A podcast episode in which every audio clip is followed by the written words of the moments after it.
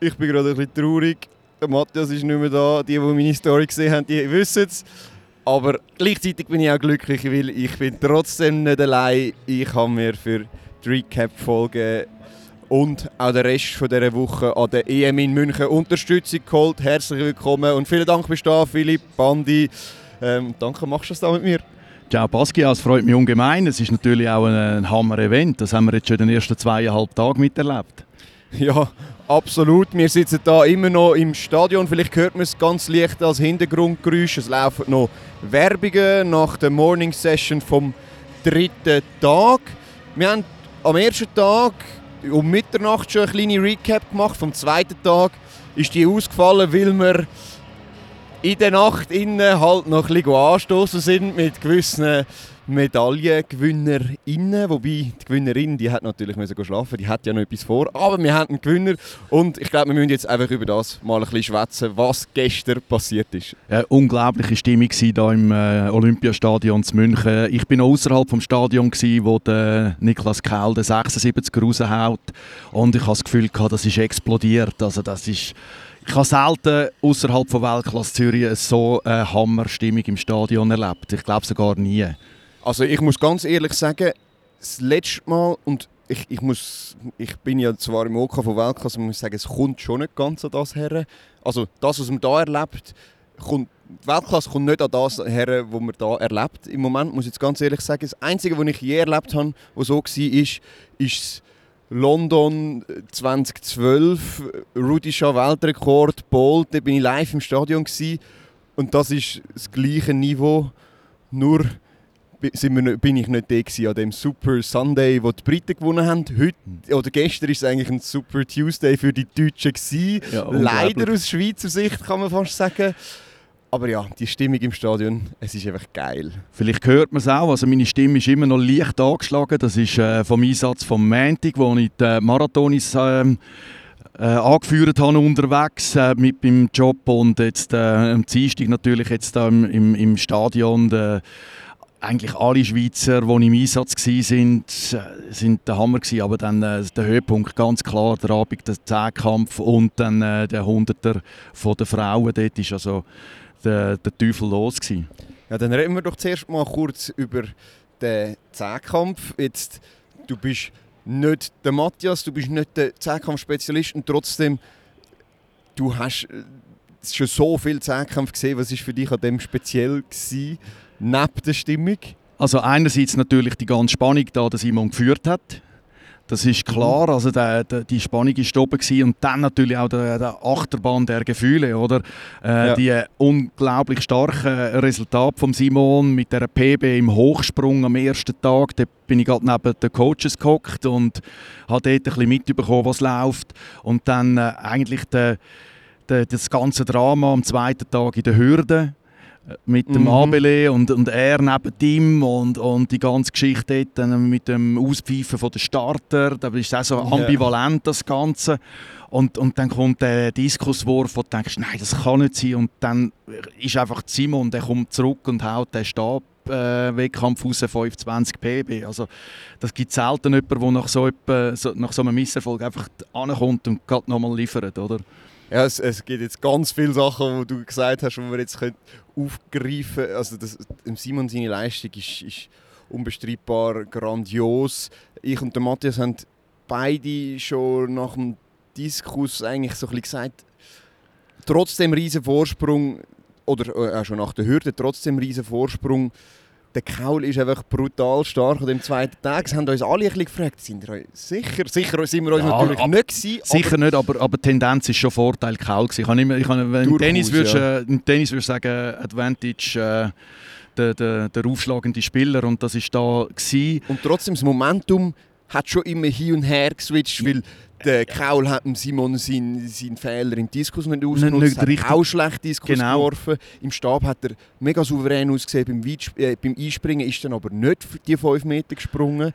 Dort hat man und wieder können hoffen, ein genau. bisschen, aber also man, man hat es dann gehört oder, der, der, im, im, im Speer.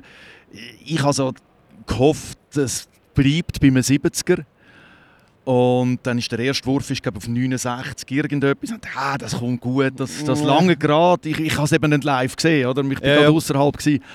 Und, und dann nachher hörst du schon den ersten, äh, den ersten Applaus, wo er äh, der zweite äh, Wurf der ist, war 72 oder irgend so etwas. Nein, der zweite Wurf ist nicht so gut. Oder nicht so gut oh, Ah nein, stimmt nicht. 70, 90 oder so. Ja, etwas. also knapp über 70. Und das hätte vielleicht im Budget gerade noch einigermaßen gelangt, oder? Mhm. Und dann kommt der dritte und äh, ich, ich glaube, dort sind einfach auch äh, die, die, Bedingungen gut gewesen, weil die vor ihm haben schon ja, extrem genau. gut geworfen. Die haben sich gegenseitig aufgepeitscht. Der zukünftige Silber äh, Bronzemedaillengewinner Janik Reuglan hat fast gleich weit geworfen wie der Kaul und der hat sich das natürlich nicht gefallen lassen in seinem Stadion und dann hat er einen rausgehauen und es ist einfach, ja, nachher, wo die Deutschen abgeladen haben, oh, wir sind so schön und so, oder oh, es ist so schön, oder wie auch immer es, das Lied geht, es ist dann irgendwie auch Gänsehaut-Feeling pur gewesen, obwohl wir natürlich auf der Schweizer Seite waren. Es war einfach ein geiles Erlebnis gewesen. und ein geiles Erlebnis war auch das, was du schon erwähnt hast. Der Arthur Abele, der König Arthur, wie sie ihn da genannt haben, ist ja eigentlich bei den Hürden disqualifiziert worden, weil er vom Vortag schon geile Karte mitgenommen hat, hat dann nach dem Fehlstart von Simon in der Hürde nochmal einen Fehlstart gemacht, wobei das auch ganz dubios war, ist dann disqualifiziert worden. Und dann während dem Diskuswurf ist ihm mitteilt worden, er darf nochmal allein einen Hürdenlauf machen. Das habe ich auch noch nie so erlebt. Das habe ich auch noch nie so gesehen. Also Isaac Makwala, ähm, London ja. WM, hat auch mal so einen Sololauf hingelegt.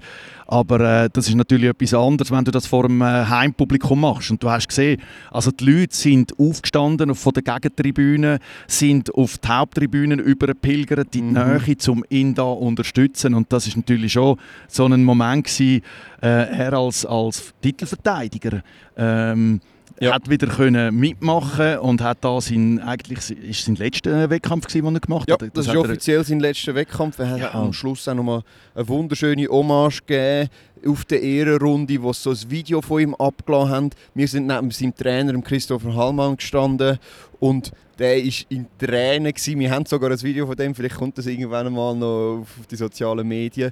Schauen wir dann. Und ja, also man muss aber auch ganz ehrlich sagen, wäre er jetzt irgendwie relevant gewesen im Rennen und Medaille, hätte man das nicht können machen muss man ganz klar sagen, weil, weil der Protestfrist ist schon lange abgelaufen war. Das, das ist eigentlich normalerweise nicht machbar. Ich glaube, man hätte ihm da einfach nochmal so ein bisschen den Moment schenken Ich glaube nicht, dass das äh, so ganz, ganz legal wäre und wenn es um die Medaille gegangen wäre, wäre das nicht durchgekommen, glaube ich. Ja, wahrscheinlich wäre dann mit Gegenprotest wieder geschafft worden, genau. dass dann andere äh, Teams da ähm, mit gewirkt hätten.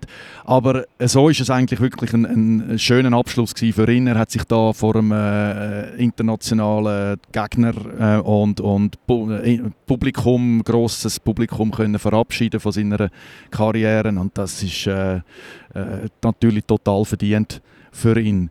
Und mhm. ja, am Schluss ist, wir haben gewusst, oder, am, am Schluss kommt es auf den 15er an. Wir wissen, der Kaul ist der 1500 Meter Läufer unter den Zehnkämpfer. Und wir ja. haben gewusst, der Simon ist es nicht.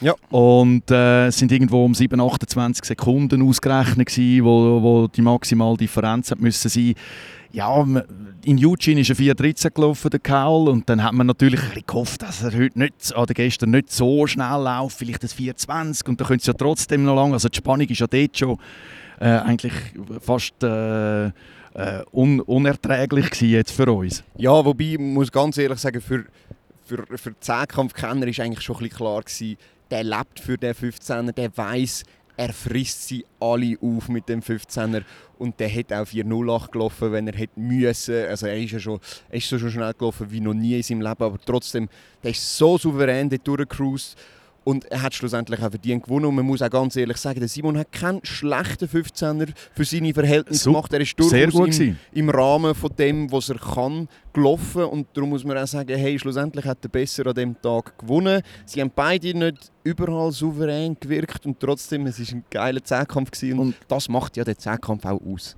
Ja, und, und, schlussendlich muss ich sagen, es war ein Schweizer Rekord. Gewesen, mit, Absolut, mit, mit, ja. den Hiccups zwischen ihnen. Wieder also. mal 100 Punkte aufgeschraubt, circa. Also das macht er jetzt in den 100. Schritt. Also der Junge kennt keine Grenzen.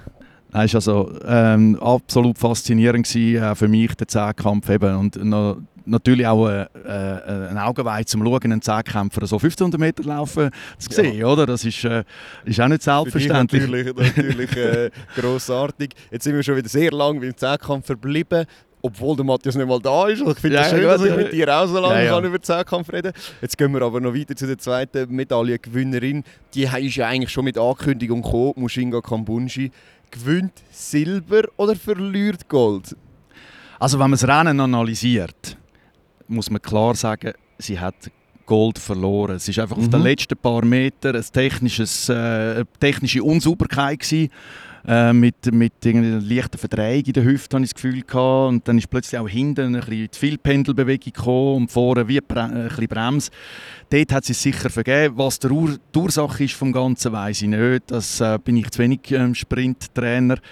Ähm, aber äh, das ist so ein bisschen offensichtlich gewesen. Und ja, man, man kann sagen, alle haben vom Duell Neita gegen, gegen Kambunchi geredet. Mhm. Ähm, Dina Asher Smith ist ja, eigentlich relativ schnell klar gewesen, dass sie ja. vorne bei diesen zwei nichts äh, kann ausrichten kann.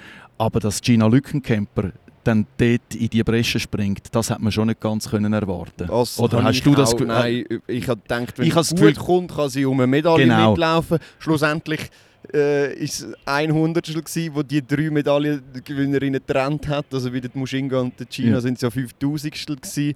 Also es ist denkbar knapp gewesen und irgendwie, ich glaube, halt das Publikum hat jetzt die Lückencamper halt noch irgendwie ins Ziel getragen. Mushinga hat keinen guten Zielwurf gemacht. Ja, und ja. dann kommt das irgendwie so zusammen.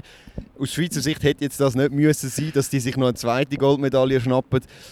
Aber schlussendlich, auch da, es war wieder ein ja. Gänsehautmoment. Es haben alle ein bisschen ungläubig auf den Bildschirm gestartet und es, es ist irgendwie gleich auch eine schöne Geschichte. Absolut. Und auch dort, ich meine, wo dann das Resultat klar war, also ich habe noch selten so, eine, so eine Explosion äh, erlebt ja. im, im Stadion. Das war cool gewesen. und ja, es ist Sport und, und das ist das Schöne an der Leichtathletik. Es ist nicht alles immer aufgelegt. Äh, äh, das lebt von diesen Emotionen, dass mal bei jemandem etwas nicht ganz aufgeht und jemand völlig über sich auswächst. Und, und ja, man muss klar sagen, meine, die Lückenkämper ist Saisonbestleistung, hat sie egalisiert. Ich mhm. zum dritten Mal in ihrer Karriere unter 11 geblieben. Äh, ein verdienter Sieger ist schlussendlich. Absolut. Ich glaube, Mushinga war von Anfang an vorne und hat hinten raus verkrampft. Sie war halt wahrscheinlich auch noch nie in dieser Situation, gewesen, in einem grossen Finale ganz klar vorne zu sein. Und dann weißt du eigentlich, ich muss es nur noch ins Ziel retten. Und das ist wahrscheinlich dann der Fehler, wenn du ins Ziel retten und nicht äh, souverän durchziehen ist jetzt alles viel einfacher gesagt als gemacht. Das Schöne ist ja, sie hat auch noch eine Chance über 200 Meter. Da sehe ich sie jetzt mit, äh, mit äh, Dino Asher Smith, die so schwach abgeliefert hat, in Anführungs- und Schlusszeichen, ganz klar als Favoritin. Sie wird dort nochmal aufs Podest laufen, ob sie Gold holt. Ich hoffe es für sie. Ja, wir drücken ihr natürlich den Daumen, oder? Ist aber jetzt noch nicht so klar zu sagen. Auf jeden Fall, aber äh, es wird auch hier wieder eine spannende Angelegenheit und äh, ja, also der Hunderter ist natürlich cool gewesen. und was natürlich auch ganz cool war, das muss man, muss man sagen, sind die, die Halbfinals über 400 Meter gewesen. Ja. Ei, ei, also dort hatte ich auch mal Puls bis an die Ohrenläppchen.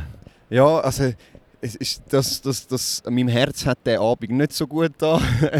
also ja, bei dir das Herz, bei mir ist die Stimme. ja, die Stimme ist meine auch nicht mehr ganz so, so smooth, aber äh, es geht noch. Ende, Ende Woche müssen wir ja beide noch Stimmen haben. Nein, die 400 Meter Läufe sind natürlich grandios gewesen. Äh, Lionel Spitz und Ricky Petrucciani laufen im Final. Der Ricky als zweitschnellster von seiner Seite, also grosses Coup, und der Lionel äh, überzieht und sie haben beide müssen den Vorlauf bestreiten, im Gegensatz zu genau. anderen. Ja, ja. Das ist ja nochmal ein spannender Faktor. Und, und beim, beim Lionel muss ich ganz klar sagen, er ist am Vortag im Vorlauf persönliche Bestleistung mhm. gelaufen. Und nicht einmal 24 Stunden später, also es sind irgendwie 16 Stunden Differenz zwischen Vorlauf und Halbfinal, läuft er nochmal ein Zettel an, den, an die PB an. Also das ist ja. eine unheimliche Stabilität, die er, die er da zeigt. Und in den wenigen Momenten, wo ich mal noch irgendwie kann ruhig aufs Handy schauen kann, habe ich etwas gesehen, dass es, glaube ich, jetzt an dieser ganzen Meisterschaft von denen, die einen Vorlauf haben müssen bestreiten, irgendwie nur drei, zwei Männer und eine Frau bis anhin ins Finale geschafft haben. Und das sind zwei Schweizer davon, ist mir heute bewusst worden. Ähm, es zeigt, was für eine Leistung das ist, mit der Ermüdung trotzdem noch im Finale zu laufen. Was sie uns jetzt im Finale zeigen können, who knows, aber Look, es ist alles offen. Ich kann dir eins versprechen. Es gibt einen, äh, sicher einen, mit dem habe ich geredet, mit dem Lionel, der geht all in. Und ja, zwar, er, er wird nochmal ein Bricke drauf schieben auf den ersten 250 Meter gegenüber vorher. Er hat einfach gesagt, lieber am Schluss mit wehenden Fahnen untergehen, aber je nachdem kommt er durch und kann vielleicht der eine oder andere schocken. Ganz klar. Und was, was haben die Jungs zu verlieren? Und Nichts nach dem Anfang von Ricky seiner Saison, muss ich ganz ehrlich sein, hätte ich nicht gedacht, dass der da an der EM im Finale steht. Jetzt hat er so etwas verdient und äh, ich komme jetzt schon wieder Gänsehaut über. Ich freue mich so auf das Finale. Das ist, glaub, ist der heute Abend? Der ist heute Abend, ja. Ähm, ja, also es wird meinem Herz nicht viel besser tun, aber äh, ja, da muss man einschalten und versuchen dann natürlich auch wieder Reaktionen einzufangen, vor allem mit den Interviews, die man auf Instagram postet. Ähm, checken die aus. Ja, und es hat ja noch andere Schweizer im Einsatz gehabt wo, wenn wir weitermachen, ich glaube 110 Hürden haben wir gar noch nicht Genau, die war ja gestern Morgen gewesen, im Anschluss äh, von der Hürde, äh, Zehnkampfhürden, sind die Vorläufe mit dem Mathieu Jacquet und mit dem Finlay Gaio. Und mhm. der Finlay auf Bahn 8 einen Hammerlauf angezaubert und ich hoffe, ich kann heute noch mal einen drauflegen. Ich hoffe es auch und ich glaube sogar, wenn er einfach die Zeit vom Vorlauf herleitet, das sind es 1346 oder so, 1346, ist durchaus ja. möglich, dass man mit so einer Zeit auch in ein EM-Final läuft. Das würde ihm so etwas von gönnen, nachdem er auch ein bisschen gefrustet war, weil so viele Zehnkämpfer schlussendlich ausgeschieden sind. Und Kevin Meyer, der im 100 Meter nicht mal durchzieht und er eigentlich den Platz verdient hätte. Er hat es im Interview dann auch noch mal gesagt, er wird im nächsten grossen Rast dann wirklich im Mehrkampf dabei sein. Aber jetzt ist er da, um in der Hürde brillieren und denen zeigen, hey Jungs, ich bin auch ein guter Hürdenläufer und äh, mit mir ist zu rechnen. Ja, also auf das bin ich auch gespannt. Mathieu, da habe ich das Gefühl gehabt, hat man ein bisschen, äh, ein bisschen gemerkt, das ist äh, ja, wie bei den, bei den 100 Meter Läuferinnen mit der Geraldine und der Natascha. Mhm. Das ist äh, einfach ein, ein okay Leistung sein, aber nicht der Explan nach oben. Aber kann man auch nicht von, all, von jedem Athleten erwarten, dass es gerade aufgeht? Nein, kann man nicht. Und ich glaube, das sind alles sehr junge Athleten. In zwei Fällen ist der erste Grossanlass, wenn wir jetzt von Natascha und Mathieu. Mathieu reden. Und dann ist das auch einmal okay, bei so einer Kulisse nicht gerade das PB herzulegen. Ich glaube, jetzt sind sie vorbereitet, wenn sie je wieder in so eine Situation kommen. Wird wahrscheinlich schwierig, das wieder zu toppen, aber gleich. Also so eine große Kulisse, das musst du erst mal handeln können. Jetzt hast du es erlebt und ich habe das Gefühl, von denen werden wir schon noch einiges sehen in Zukunft. Da bin ich, und, da ja. bin ich überzeugt. Ja, und äh, ja, wenn wir gerade so ein bisschen bei den, bei den Hindernissen bleiben, oder? wir haben jetzt die, die 110 Hürden mhm. noch, noch angeschaut. Äh, Michi Kurti ist äh, gestern noch gestartet über 3000 Meter Stiepel und bei ihm hat man einfach gesehen, dass, äh, dass der Trainingsrückstand einfach zu, zu groß ist. Er ist einer mit enorm viel Potenzial, mit einem enormen läuferischen Talent auf den verschiedensten Strecken, mit einem aus meiner Sicht relativ fragilen Körper, also mhm. er muss immer wieder mal längere Pausen machen. Wir reden da nicht irgendwie von einer Woche ein bisschen reduziert trainieren, sondern wirklich längere Pausen. Und äh, ja, das schlägt sich dann vielleicht in so einem Vorlauf dann nieder. Er hat es am Anfang probiert und es war noch eine spezielle Geschichte gewesen, äh, wenn man es vielleicht geschaut hat gestern bei der ersten Wassergrabenüberquerung. Ähm, bei uns, wenn Hindernisse sind oder mit dem Wassergraben, hast du den Holzbalken und der ist auf der Frontseite Holz. Und da hat es ja irgendwie so eine München 2022 Abdeckung drauf, wo die Nägel nicht heben. Und, und, und dort hat es im Fuß nicht gehabt, ist dort also wirklich gerade mal mit einer Schrecksekunde über den ersten Wassergraben rein, oder? Ja, also er hat das die ganze Geschichte, jetzt nicht nur der, erste Wassergraben, sondern auch seine Verletzungsmisere bei uns äh, eigentlich eindrücklich im Interview erzählt. Schlussendlich hat er, glaube ich, drei Wochen oder so richtig können trainieren genau. mit Ermüdungsbruch im Sesambein, was richtig mühsam ist. Ich habe das auch, oder einen angehenden Ermüdungsbruch gehabt. Das ist einfach so mühsam. Du kannst nicht richtig laufen und für einen Läufer ist das, äh, du, musst, du musst deine Kilometer halt irgendwie dabei haben. Und, und das hat gefehlt, das hat man gemerkt und hat er hat das jetzt mitnehmen er hat gewusst, er ist nicht im besten Formstand. Und ich glaube, das ist, ist auch gerade eine Überleitung zu jemand anderem, der gestern noch gelaufen ist. 5000 Meter Jonas Rees, den hat man zuerst im, im Vorfeld gar nicht gewusst, kann er überhaupt starten. Dann ist er gestartet und ich glaube, das war eine solide Leistung, ja. aber ich glaube, du musst das einschätzen. Ja, also absolut. Äh, ähm, 13,36 glaube ich gelaufen, mhm, schlussendlich. Mhm, ähm, und, und das ist eine, eine, absolut starke Leistung. Eben, wir, wir, wir haben das genau eigentlich die gleichen Vorzeichen gehabt. Es ist eigentlich drei ja. Wochen Training vor dem 5000er. Äh, die, die vierte Woche vorher hat er so ein bisschen mit Joggen können anfangen vorher nur auf einem Alter G unterwegs gewesen, äh, wo du einerseits einfach mal ein den Bewegungsablauf kannst, kannst äh, äh, oben behalten, ein bisschen intus behalten, aber nicht den gleichen Trainingseffekt hast und dass er so eine Leistung kann abliefern kann. Und das auch mit dem Rennverlauf. Das war äh, ein 5000er, der ein Meisterschaftsfäufer war, sehr arrhythmisch das Ganze. Man ist irgendwo mit 250 gestartet, hat dann einen 240er Kilometer reingerührt, wo der, der, der, Norweger an der Spitze war. Dann hat es wieder einen 250er Kilometer gegeben, dann ist es wieder gegen 240 gegangen, dann ist der Rennkampf los. Und das ist dann einfach am Schluss die Substanz, die einem dann fehlt, zum dort noch besser positioniert in die letzten 500 Meter hineinkommen. Aber ich glaube, Jonas ähm, kann das gut einschätzen und äh, er, er wird äh, seinen Weg machen. Also das ist ein, äh, ein sehr, sehr guter Auftritt von ihm gestern. Ich glaube auch, also das grösste Respekt ihm, gegenüber, aber auch Michi Kurti gegenüber, wenn du so an so eine EM reist, du weißt eigentlich, du bist nicht voll fit und gibst gleich alles, das ist immer schön zu sehen. Ähm, wir haben noch nicht abdeckt. Etwas, was wir natürlich bewusst weggelassen haben der, im ersten Recap, ist, weil ich gewusst habe, dass der Philipp mich kommt unterstützen der Marathon. Nein, natürlich nicht. Wir haben ganz ehrlich vergessen, er war halt auch nicht im Stadion. Gewesen, aber wir haben ja auch super Leistungen im Marathon gehabt. Die sollen jetzt auch mal noch gewürdigt werden. Und vor allem vom Experten, der das auch einschätzen kann, der an der Strecke war und ja, das, die, das Feeling auch mitnehmen konnte. Das war meine Aufgabe gewesen, im ersten Teil äh, von, von der EM, das Betreuen der Marathon Mannen. Und das ist natürlich eine ganz äh, spezielle Angelegenheit gewesen, weil man gewusst hat, das Wetter wird relativ warm. Man hat Erfahrungen gehabt von Tokio vom vergangenen Jahr und hat äh, vielleicht haben Sie es auch gesehen auf der Swiss Athletics Webseite gibt es so einen Behind the Scenes über das Cooling und, und Verpflegung. Wenn mhm. Sie es noch nicht gesehen haben, schaut es euch mal an.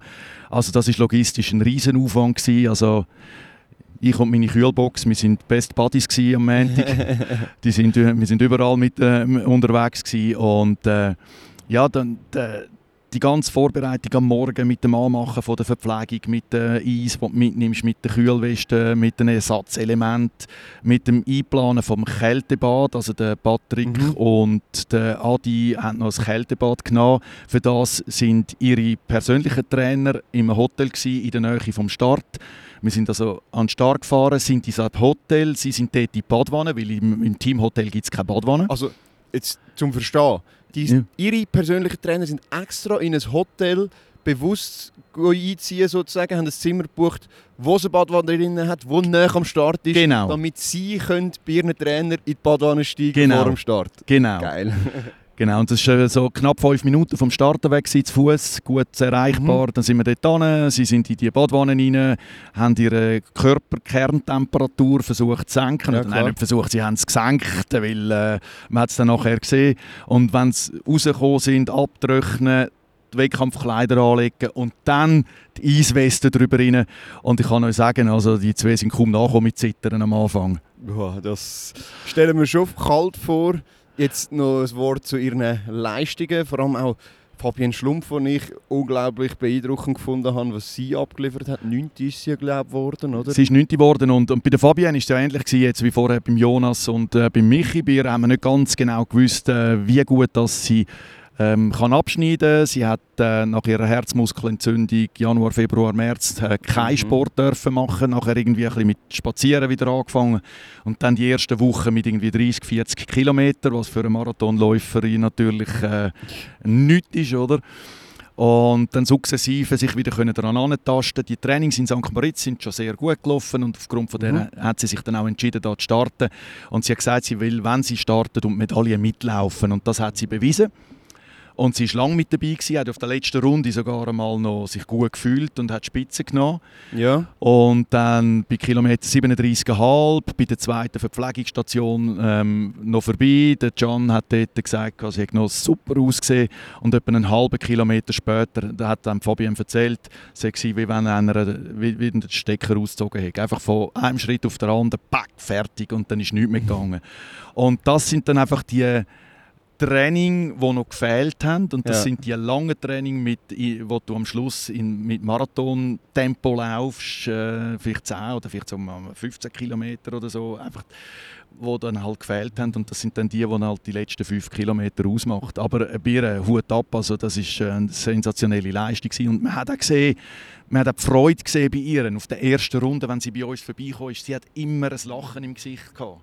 Und ich meine, das ist schon mega schön. Und dann zu den drei Jungs, der Julien Lyon ist natürlich noch dabei gewesen. Mhm. Und für ihn ist das natürlich auch speziell sein dritter Marathon. Er ist mit im Team gewesen, ähm, Halbmarathon Europameisterschaften, wo, wo, wo sie gewonnen haben. Er ist, hat ja. dort auch ein zählendes Resultat geliefert. Okay. Ja. Und äh, also ist kein, äh, kein Nobody, lebt jetzt seit einigen Jahren in Kenia und ähm, ist eigentlich äh, ja, mit, dem, mit seiner Leistung vom Zürich-Marathon mit dabei gewesen. Und er ist, wir sagen immer so ein bisschen scherzeshalber, ähm, die Juliens von Genf, die in Kenia leben, sind beide gleich. Okay.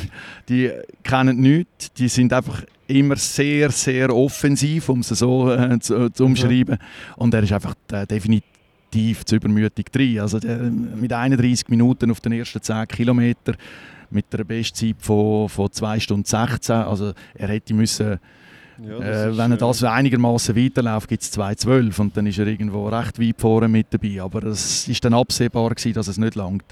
Und dementsprechend hat er auch gelitten. Mhm. Bei Kilometer 22 ist, haben wir dann schon gesehen, dass es nicht mehr gut ist und eigentlich hat man wir haben ihm versucht nahezulegen, dass er dort schon rausgeht. Er wollte unbedingt fertig machen. Schlussendlich haben sie ihn dann von der, vom OK oder der, wahrscheinlich das Sanitätsfahrzeug oder einfach das Fahrzeug hat dann irgendwo bei Kilometer 38 eingeladen. Ui, ah, das ist Aber er ist dann nur noch spaziert okay. und joggt, also das ist, äh, und okay. hat auch nicht mehr mögen heben, nicht mehr mögen trinken und das ist also wirklich nicht gut gewesen. Und äh, der Adrian er hat einen sensationellen ähm, Wettkampf gezeigt. Mhm. Äh, beide haben ihren Raceplan so äh, gehabt, dass sie äh, eher konservativ gestartet sind und äh, versucht haben, über einen guten Rhythmus äh, ins Rennen hineinzufinden und dann sukzessive all die, die ein bisschen angenockt werden durch die Temperatur, äh, aufzusammeln. Und das ist äh, sehr gut gelaufen beim, beim Adrian und es ist gut gelaufen beim Patrick. Oder? Ja. Der Adrian der ist zwischenzeitlich hat er noch so die Nase in die Top 20 gehabt. Es hat dann nicht ganz gelangt mit dem 23. Und äh, Patrick, der hat von Anfang an mehr zu beißen gehabt ähm, optisch, als, äh, als es müsste sein auf den ersten mhm. 20 Kilometern, aber er hat sich einfach sensationell durchgekämpft und ich denke, er äh, äh, wird dann auch merken äh, in den nächsten ein, zwei Wochen, dass er dar darf zufrieden sein mit dem Resultat. Es ist nicht optimal gewesen, aber es ist gut gewesen. Okay, das ist jetzt eine ausführliche und würdige ja, Beschreibung von dem Marathon. Ich finde es sehr spannend. Ähm, und zum Glück haben wir jemanden, der das kann einschätzen kann. Ich kann es überhaupt nicht einschätzen. Ich kann es auch nicht verfolgen. Man hat immer wieder im Stadion ein bisschen etwas vom Marathon mitbekommen, aber es ist natürlich so viel gelaufen. Und das ist eigentlich wie so ein Stichwort für die beiden Tage, die jetzt schon sind. Es läuft unglaublich viel und unglaublich viele gute Leistungen von Schweizer und es geht weiter. Wir haben heute Morgen auch schon wieder Danik Keilin im Einsatz gesehen, der wieder souverän losleitet, Hürden gewinnt, im Hochsprung immer auf der gleichen Höhe wie, wie in Eugene. Und ist, und ist vor allem hure knapp gewesen, die 1,77 ja, zweimal. Da darf sie eigentlich mal springen. Die da darf die Latte mal äh, liegen bleiben. Ja, genau. genau. Und dann haben wir auch die vier Hürdenvorläufe noch gesehen mit, vieler, mit grosser Schweizer Beteiligung. Julien Bonvin qualifiziert sich souverän. Die beiden Jungs Namen Jirga und Dani Brandt vom LZZ Ah, dort hat es nicht wollen, ist aber auch es sind zwei okay Läufe gewesen. Der Dani hat es auf der letzten Hürde vergeben, der Namen auf der zweitletzten. Ja, beim Namen ist... Oder ja, schon beim, vorher. Beim Namen ist einfach auch gewesen, er ist, ich finde, er ist super drin, er hat es riskiert. Er ist halt jetzt wirklich nur, in Anführungszeichen, nur bis 320 Meter gekommen. Und dann hat man aber Genau. auch gesehen, dass ihn der Hammer also brutal verwünscht hat. Er ist dann auch irgendwie eine Dreiviertelstunde rumgefahren und hat ein bisschen etwas rauslassen. Von dem her, er hat alles gegeben. Er ist extrem jung. Er hat am Anfang der Saison nicht damit gerechnet, dass er da dabei ist. Jetzt ist er dabei. Er hat das können aufsaugen und beim nächsten grossen Lass wird er zeigen, was er wirklich drauf hat. Und dann haben wir noch zwei Frauen im Einsatz gehabt, die haben also brilliert. Also, wobei eine hat brilliert, die andere Er hat, Hat durch kämpferische Fähigkeit brilliert. genau. Ja, so, so kann man das sagen. Genau, also Danina Fahr natürlich mit einem sensationellen Auftritt und äh, sie ist ja in Eugene oder vor ja in Eugene ist sie äh, keine Hürde gelaufen, einfach in der 4x4 Mhm. und ähm, hat durch das auch ein bisschen äh, Hürdenrückstand gehabt und darum ist sie in Regensdorf am Start gewesen, am letzten Jawohl. Samstag und hat den PB äh, verbessert und die PB vom letzten Samstag äh, Regensdorf hat sie heute gerade noch einmal ähm, können verbessern und hat äh, ja eigentlich äh, ein bisschen überraschend ihre Serie gewonnen. Ja, ist durchaus Es Überraschend stärkere. Läuferinnen drin gewesen. Also, und sie hat das geliefert und das am, am, am Morgen. Also, am Morgen und wenn du mit PB ins Ziel laufst, dann kannst du absolut zufrieden sein. Das ist sie auch gewesen. Sie ist ganz realistisch beim Interview und hat gesagt, wahrscheinlich das mit dem Final wird extrem schwierig. Ist, äh, aber sie Also- hat noch ein weiteres Highlight mit der 4x4. Genau. Von dem her spielt das nicht so eine Rolle. Sie wird nochmal alles geben in dem Final und äh, Halbfinal natürlich. Und dann werden wir schauen, was rausschaut. Vielleicht gehen ja zwei noch im Lauf raus. Und Hürde, wir wissen es. genau. ähm, Ein Stotterer am falschen Ort und dann äh, sind, ist das Feld vorbei. Ja. Also das kann durchaus auch mal jemand anderem passieren. Genau, und Und- Jasmin Giger, die hat keinen optimalen Lauf gezeigt, ähm, ist dann glaube ich auch noch halb über die zweitletzte Hürde gestürchelt und hat sich dann irgendwie noch gefangen und ist, hat sich noch ins Ziel gerettet als zweite glaube ich vom Lauf, hat sich direkt qualifiziert oder dritte, je nachdem irgendwie so. Die Zeit ist nicht so toll ihrer Meinung nach und ja, das kann man auch so sagen. Das ist so. Und aber eben, der, dass sie der Fighting Spirit ist da gewesen, Ja. weil sie ist wirklich fast stillgestanden und nach bei der hat Hürde. sie. Und dann hat sie da noch einmal können zulegen und sich äh, so qualifizieren. Und darum werden wir sie morgen wieder sehen. Genau. Und das war, glaube ich, von allen Schweizer Einsätzen. Vielleicht haben wir auch jemanden vergessen, dann äh, müsst ihr es uns melden. Und trotzdem, äh, ich merke, es läuft unglaublich viel. Wir können nicht mal auf die internationalen Einsätze eingehen, eingehen. Äh, vielleicht machen wir das irgendwann mal nach der EM. Und äh, jetzt geniessen wir einfach die Schweizer Momente. Wir werden heute wieder ganz viele haben. Stabhochsprung, Hürde, 400 Meter. Ja, und Ja. zwei Fixpunkte haben wir noch, bevor es losgeht. 1906, 1914, die beiden Siegerehrungen neben dem Stadion. Geht das, ist das bevor es losgeht? Das ist, bevor okay, es dann losgeht. Habe, habe ich Glück gehabt, weil ich habe gemeint, ich habe gemeint, das sei eben schon wieder nach, neben der, Nein, nein. also während der, während der Session. Ja gut, dann, dann, ja, dann gehen wir noch die, die Siegerehrung Ja, ja. und feiern das ein bisschen. Ich glaube, dann legen wir beide wieder mal das rote oder das weiße Libri an und Das gehen ist so verschwitzt, das kann ich nicht. Da finden wir noch eine Lösung. ist gut, also, das wäre es vom Recap Day 2,5. und äh, ja, zwei Medaillen im Medaillenspiegel von der Schweiz and counting. Genau. Also, wir freuen uns auf weitere tolle Einsätze und äh, ich hoffe, ihr hört uns wieder zu, wenn wir dann die nächsten Tage zusammenfassen. Und bis bald bei Swiss Track Check. Ciao zusammen. Ciao zusammen. Den müssen wir noch üben. Genau. Also, das ist die Aufgabe.